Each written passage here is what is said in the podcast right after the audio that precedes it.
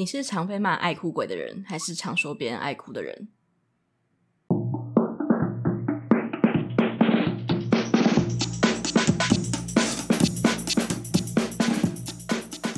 不伦不类，轮番上阵，欢迎来到同是天涯沦落人。我是不读博士就不会侵权的学士伦。我在小的时候就常常一直被大人骂说为什么爱哭，爱哭这个问题也困扰了我很久。好像一有不顺利或是觉得很难过的时候，那个情绪一涌而上，我就没有办法忍住。有时候明明知道其实我没有那么难过，或是其实我可以忍住，但不知道为什么，就是回过神来的时候，就会发现眼泪已经滚下来了。而且有的时候也会觉得自己其实努力想要笑出来，但你就发现你的眼泪一直流，一直流，一直流，真的停不下来。当然被骂爱哭的时候就更委屈嘛，因为。也就是已经很委屈了才会哭，一旦被骂了之后，就想说哈，你凭什么骂我啊？然后就会开始继续很想哭，就是这种恶性的循环，不断不断的重复，然后就形成了一个非常爱哭的个性。我爱哭的个性，我觉得是从小时候就开始的。有一个很经典的事件，就是在幼稚园的时候，有人偷了糖果，老师发现了，那老师就想说，为什么乖乖捅我糖果？有少，或者是他原本放数量不对，他就把小朋友都叫出来，我们就围在幼稚园的木地板上面围坐成一圈。那老师就说：“现在请拿小 拿小朋友的糖果，现在请拿糖果小朋友就是自己举手，自己说出来。”但想当然，老师凶成那鬼样子，到底有谁敢举手？没有人敢举手嘛，所以大家就一片沉默，就是看着地板，我看你，你看我，这样子。老师看到这样就更不爽，他可能想说，毕竟什么三岁看老，所以如果我要教育这些小朋友的话，我就是要从小就让他们知道做人要诚实，不可以乱拿东西，就算拿了别人的东西，也要诚实的说出来，不可以说谎。他可能就抱着这样的念头，他就把窗户拉了下来，然后那个时候因为是下午嘛，他把窗户拉了下来，又把灯关了起来，没有一丝光源进来，整个教室都变成黑的了。老师说，看都没有人要出来反省，所以就决定让大家在教室里面冷静一下，那还要自己先出去，然后希望大家自己在黑暗的时候好好想想。他就真的走了，他就真的走了，他就真的走了。他走出教室，你知道，幼稚园那个厚重的门一关起来，所有小朋友都吓死了，好不好？就是很暗，又没人讲话，你也不知道怎么办，大家都觉得很委屈。这个时候，我真的觉得非常的委屈。我就想说怎么办？就是我真的很想回家，会不会老师就这样一直把我关到晚上，没有办法放学回去？可是我真的没有偷糖果，我根本就不知道有糖果这件事情，这就更委屈了。而且我也没有吃到糖果，在这么可怜的情况下，我就哭了，就想说怎么会这样啊？我真的很害怕，很难过。后来老师就进来了，我想应该他们也害怕，说就是把小朋友关里面太久，小朋友可能会疯掉或者是怎样。他可能只是想要给小朋友一个教训，吓一下小朋友。结果他一进来就发现我哭了，在他们看来，哭就等于心虚的表现嘛。老师就点我，就说：“呃，是你吗？”我吓都快吓死了，好不好？我当然继续哭啊。这时候也很难辩解或说出来，哦，不是我，或者是我之类的话，就当然是继续哭。但你又不辩解，你就只是哭，就很容易造成一个他觉得就是你的状态。哦，风好大，台风要来了嘛。过了一阵子之后，我就渐渐情绪平复了，然后也陆续有其他小朋友来哭。因为总不可能就是只有我这么爱哭吧？一定也是有其他很害怕小朋友，毕竟那时候大概才五六岁。后来就等我情绪平复，我就说：“哦，真的不是我，我是很害怕，所以哭的。”后来老师可能也看大家没辙，想说也都没有人愿意承认，他就放弃，他就把大家就是放走，让大家放学这样。我回家就跟我妈说这件事情，但说这件事情的第一反应，她没有说老师怎么这样或者怎样，她说你怎么可以哭？哭就是心虚的表现呐、你知道下午受到那些委屈，在那个时候又马上爆发出来了。我一直对这件事情印象很深刻，我好像就是在那个时候常常被骂爱哭，印象深刻到就是现在已经过了十几年，我都还记得这件事情。即使我没有偷糖果，即使我根本没有吃到糖果，我都还记得那个黑黑的教室里面有多么的可怕。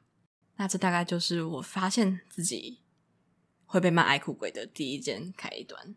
那这都是别人给我的影响嘛？我自己当然不会觉得自己很爱哭，我只是想说，为什么他们都会觉得我不够坚强，或是怎样？但小朋友脑容量就是没有那么大，就觉得嗯，那就这样吧。到后来发现自己真的真的很爱哭的时候，是大概小学五六年级的时候。那个时候正在看《哈利波特》，《哈利波特》很长嘛，所以就慢慢看，慢慢看。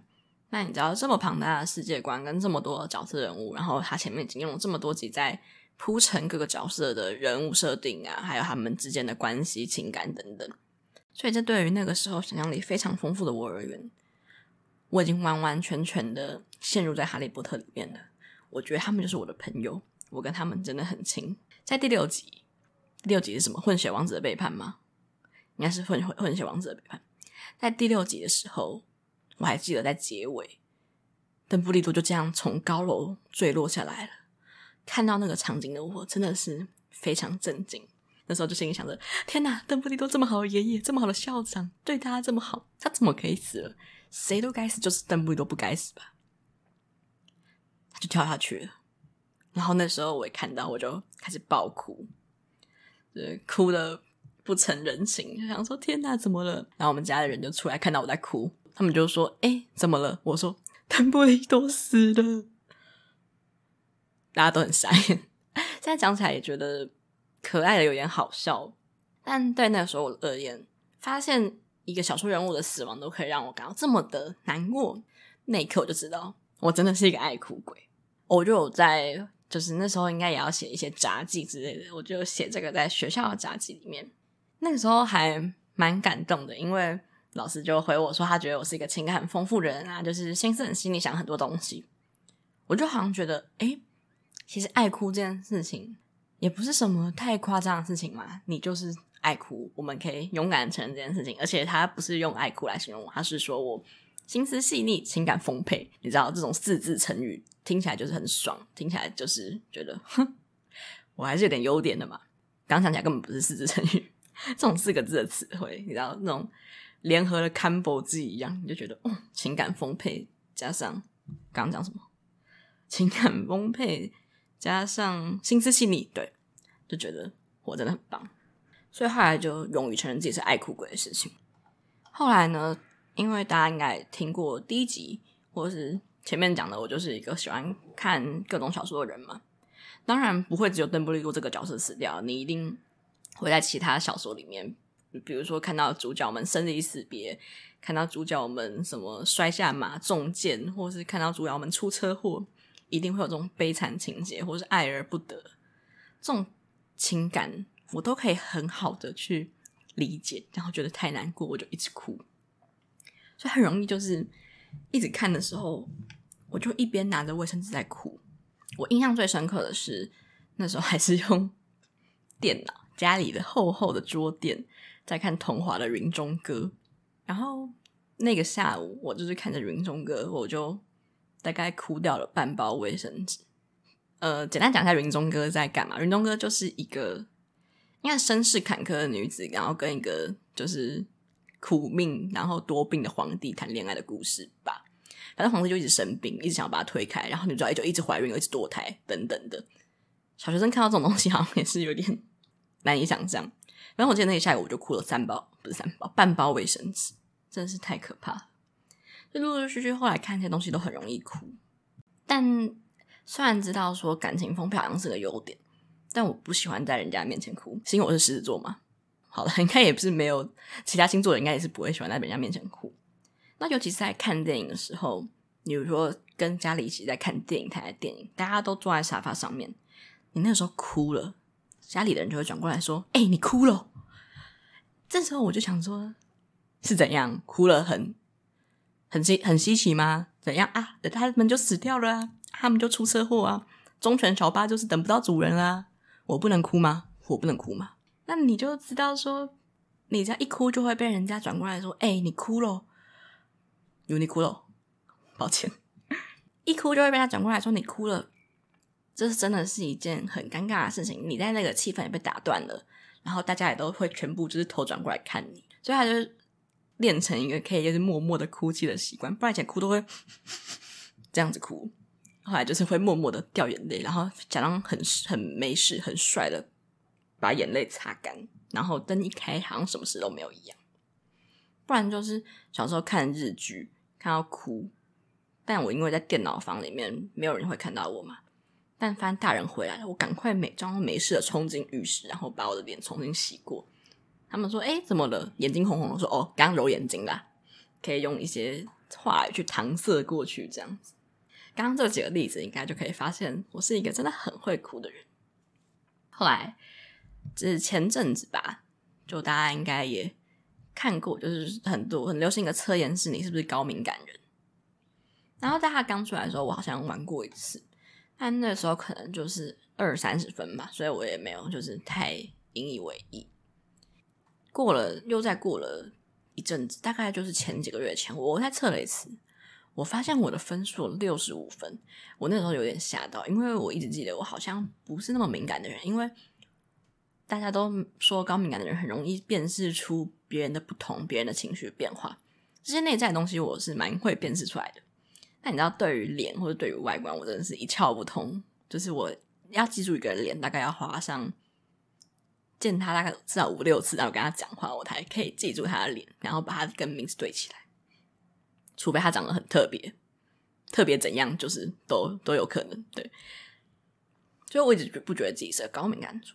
不过后来就去搜寻了一下，他就说，呃，高敏感族就是很容易去让。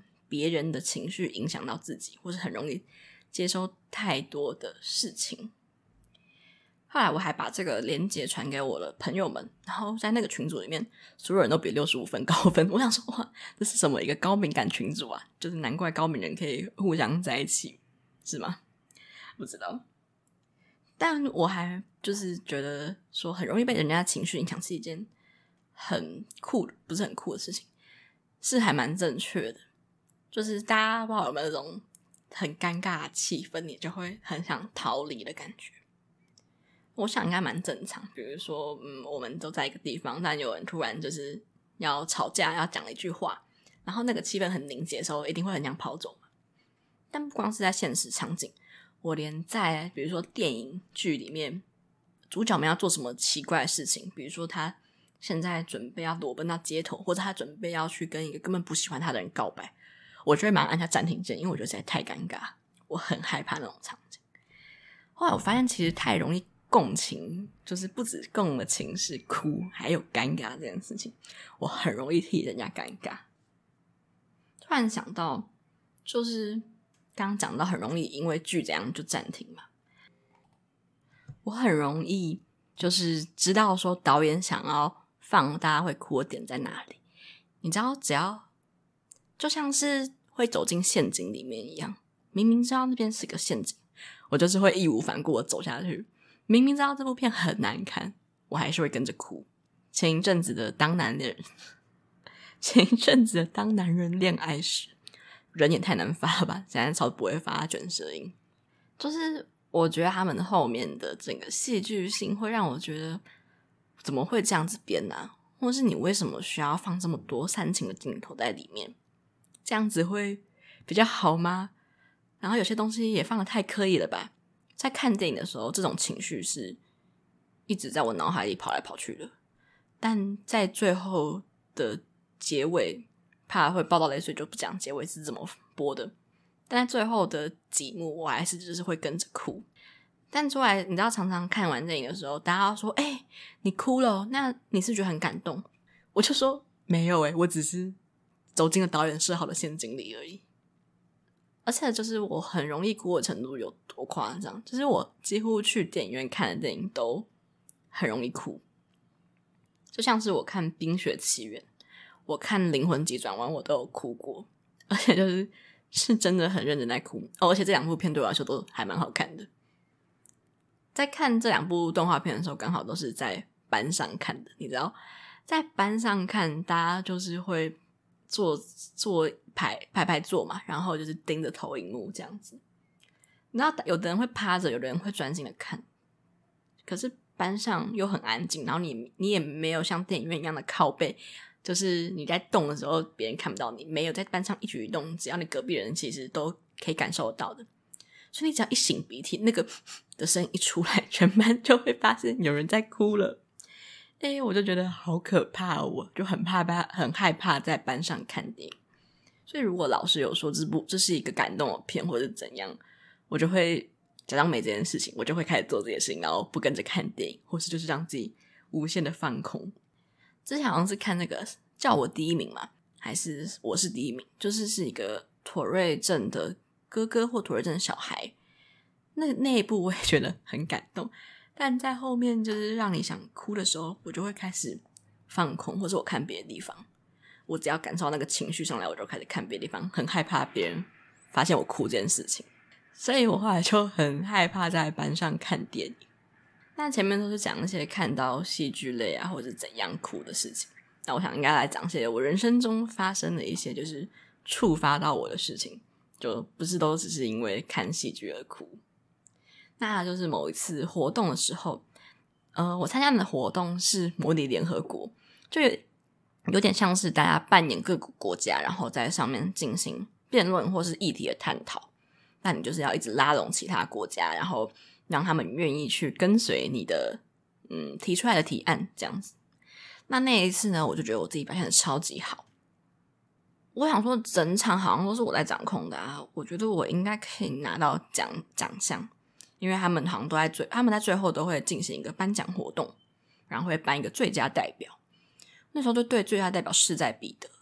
结果最后登人颁奖的时候，最佳代表不是念我的名字，就是我的名字已经在其他奖项都被念到了。那个时候就开始脸很臭，知道说，嗯，那我得到这个奖，最佳奖就不是我的，就跟万芳得评审团奖的心情应该是一样的吧？不知道，反正那时候表情就超级不爽。然后，就是后来合照也从来没有笑过。他终于等到活动结束之后呢，就是可以各自回各自的家，然后就拉着认识了跟我其他档的朋友，然后学长姐跟其他人一起去咖啡咖啡厅聊天，然后想要排解一下这个郁闷的心情。结果一到咖啡厅就开始哭嘞，不知道在哭什么，就开始哭。然后就越讲越委屈，想说这么多年的努力，或是我这么认真准备，为什么就？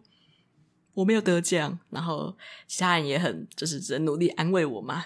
毕竟不安慰的话，好像很无情，都被迫出来就是一起喝咖啡了，一直哭一直哭，然后一直讲一直讲，好像超委屈。就其实也只是没有没有得到最好的奖吧。现在看起来对我来说都不是太大的事情，但我知道对当时的我而言，那一定是非常非常严重的事情。我还是可以感受到当时那个想颤抖、想哭的心情。后来已经就是坐坐到咖啡已经要关门了，然后我们就拉着还没有要回家的学长死不放弃，就带他去麦当劳，然后就去跟他哭诉，然后一直哭到可能晚上八九点这样。对方也想说到底是怎样，到底要安慰你们多久？什么就是怎么安慰都会想哭。哭完之后，我就自己拉着行李回家了。回家看到家里没有人，我又哭了。他说太委屈了吧，我出门几天，结果家里也没人来迎接我。好委屈，哭了。然后朋友看到我发的贴文，问我说怎么了，马上打过去，又跟他哭了一个小时。我隔天起床，整个就是眼睛肿到不行，眼睛真的肿到可能跟鸡蛋一样大吧。我就在想说，那时候遇到，就是那时候在安慰我的人，会不会也想说，到底在哭屁？怎么会这么爱哭啊？不过我现在自己想想，也觉得说，其实那些当下的情绪是很。正常的就是受到委屈，但只是有的人可能会用其他方式去发泄嘛，还可能会疯狂的骂别的，就是造成这件事情的人，或者是他疯狂的去做其他的东西，或是转移自己的注意力。但对我来说，那时候的我最好的方法就是哭出来，然后是可以排解压力的。因为我发现有些人其实他是越压抑的人。一崩溃起来是特别可怕的。我最近在看一个韩国的综艺节目，我之后也想要做一集来聊这个。反正它叫做《换乘恋爱》，就是在讲四对情侣分手之后，然后他们在同个地方互相跟前前任约会，然后也跟新的对象约会的故事。就等于说，你会在你的屋子里看到你的前男友、前女友跟其他人互动这种关系。那其中就有一个看起来一直很冷漠的人，他突然在某一次就是大泪崩，他就是在下着大雨的地方，突然瘫坐在地上，然后开始一直哭，就是哭到连工作人员都上前去安慰他。这段应该没有爆雷吧？我就是觉得说，哇，你前面那些冷漠、那些防线都是假的吗？你怎么这样就哭成这这样了？那时候我才懂得，就是有些人他可能只是当下没有办法表现出来，但他一旦意识到他自己突破那个临界点，他的爆发就会非常的可怕。看到这边，我其实还有点欣慰，我自己是一个小打小闹都会哭出来的人，就是我的等于我的压力一直在释放，就是可能大家的忍耐极限都是一百，我可能到十的时候就开始哭，十的时候开始哭，我永远都不会有到一百的那一天。很能忍、很会忍的人，他们就会一直忍到一百的时候才开始大爆发。但那个时候是最可怕的。所以我现在觉得，其实这样的性格也蛮好的。但当然，我觉得很能忍耐、很坚毅的人，他们也是也很有他们的优点。我就会觉得他们很坚强嘛。我一直很好奇，说那他们是怎么样去排解这些压力跟东西的？所以我也很想知道他们是怎么养成的。像我一起去看电影的朋友，或者是。跟其他朋友聊天的时候，他们都说：“呃，我一次都我一次都没有因为看电影而哭过，或是他们从来不会因为听到很难过的歌就开始哭出来。”我就在想，那种会突然上来的鼻酸是只有我自己会发生的吗？还是他们是有刻意把它压下去的？我一直很好奇，我也很想试试看以这种身份来过活，就会有那种冷淡旁观一切事物的感觉。但我到现在一直做不到，我永远都是哭啊，我就马上 哭出来的人。那前面讲到哭是一种对我来说的发泄嘛。那有的时候，我就算找不到那个哭的点，我是会自己去主动来寻找的人。比如说，今天我压力很大，我需要一点东西来排解。比如说，我在某个地方失利了，我可能申请东西没上，或者我在工作遇到什么困难，我可能就会在半夜的时候找到那种很难过的歌，或是找那种伤心的电影，或看很虐的文，我就打开，我就开始哭。借由哭里面的角色或是里面的剧情来排解现在自己很难过压力，所以突然是为了他哭，但我哭完之后就觉得哦，我心情整个轻松起来了。但我后来想想，好像会不会自己有一点太过消耗眼泪啊？不知道。但有流眼泪就是可以把 卡在眼睛里面的睫毛都流出来，可能还算是蛮好的。突然想到，身为爱哭鬼，还有一个缺点。就是很容易觉得眼角干干的，或是觉得眼角有一种酸痛感，好像觉得真的哭太多了。我在想说，会不会我这样子一直哭，就很容易长眼角细纹啊？不知道，希望有人可以帮我解惑吗？或许如果真的很容易长眼角细纹的话，那我从此就会努力戒掉爱哭这件事情。不过录这期其实应该要找那种很不会哭的人来。进行对谈，但现在就是因为疫情的关系，很难找到人一起来录节目，有点可惜。希望有机会可以邀请几个不哭的朋友们来讲讲，他跟我遇到一样的事情的时候，他是怎么去处理的。那也欢迎大家分享自己爱哭不爱哭的心得。对我来说，哭就是一件很普通、很平常的事情，但也可能因因为。世俗性别角色有关吗？就是大家都说什么“男儿有泪不轻弹”，然后从来没有人说女生不要哭。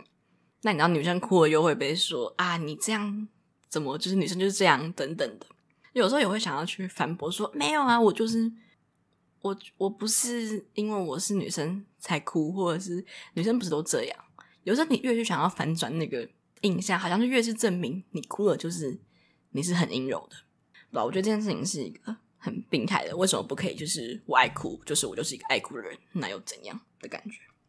不知道大家有没有听过一句算流行语吗？还是俗语啊？我其实不知道它的起源是哪里。叫做“不哭不哭，眼泪是珍珠”，也可能只是因为它押韵，所以大家都很好记。我听到这句话的时候，第一印象是：哎、欸，那我会赚很多钱呢，就是我应该是流出数以百计的珍珠了吧？后来发现，哦，原来还是在讲眼泪很珍贵的意思。听到这句话，我的感想就是，那我好想一直哭，我就可以拿珍珠都跑去卖钱，这 是一个很悲戚的想法。那在最后最后呢，我很推荐大家，就是在人生不顺利的时候，或者是你不知道该怎么办的时候，你就去哭哭看吧。搞不好一哭之后，你就觉得有一种疏通的感觉，就像是叫什么筋骨按摩棒，对，筋膜枪，对，就像筋膜枪一样，你很酸的地方，你就去打它，马上就疏通的感觉。你可能会因为这样子变得很开心，不知道，也可能不会到很开心啦，就是你可能会因此而好一点，可能哭完就会有一种啊，都这样的，那我不如就重新振作起来吧。所以呢，自己就是希望大家可以不要歧视爱哭鬼。我们呢，虽然很爱哭，但我们也没有想要改变的意思。你就这样啦。